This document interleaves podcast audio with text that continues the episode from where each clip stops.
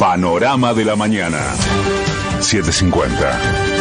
Derecho a la información.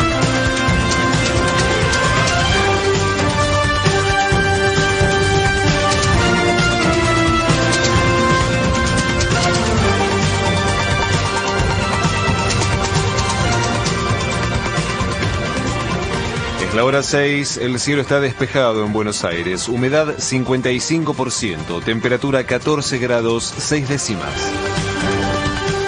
Una multitud de personas marchó al Palacio de Tribunales a reclamar justicia por Lucas González y hoy declarará la familia del joven futbolista asesinado por la policía de la ciudad.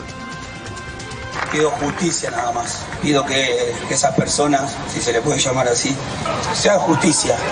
No quiero que venganza, no quiero nada. Esto no es política, no es grieta. Así que muchas gracias y justicia por mi hijo. El abogado de la familia de Lucas González, Gregorio Dalbón, le reclamó al juez de la causa que actúe con mayor celeridad.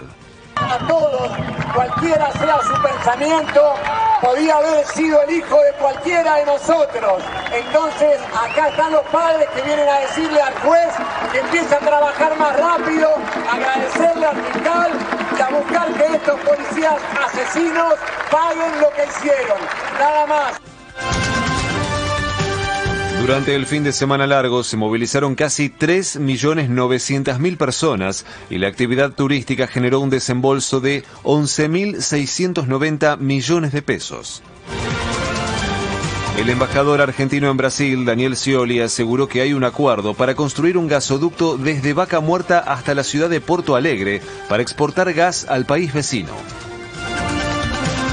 Desde las 15, la Secretaría de Comercio se reunirá con empresas alimenticias, distribuidoras, supermercados mayoristas y almaceneros para evaluar cómo acercar precios cuidados a los comercios de proximidad. Durante la última jornada se detectaron 641 nuevos contagios en el país y se confirmaron 5 muertes más por coronavirus. Patria Grande. El candidato presidencial que resultó tercero en las elecciones chilenas, Franco Parisi, realizará una consulta virtual para decidir si brinda su apoyo a la ultraderechista José Antonio Cast o al izquierdista Gabriel Boric.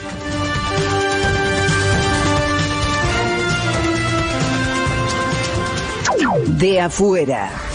En la isla de La Palma llegó hasta el mar una nueva colada de lava del volcán Cumbre Vieja y las autoridades ordenaron a 3.000 personas que no salgan de sus casas.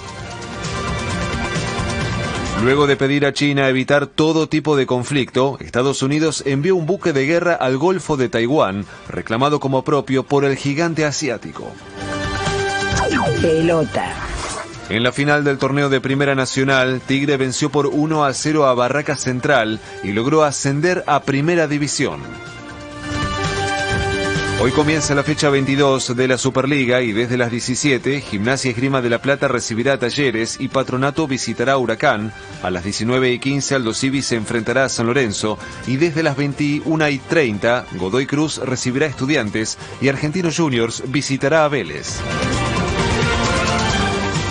El cielo estará algo nublado desde la mañana y durante toda la jornada con una máxima de 26 grados.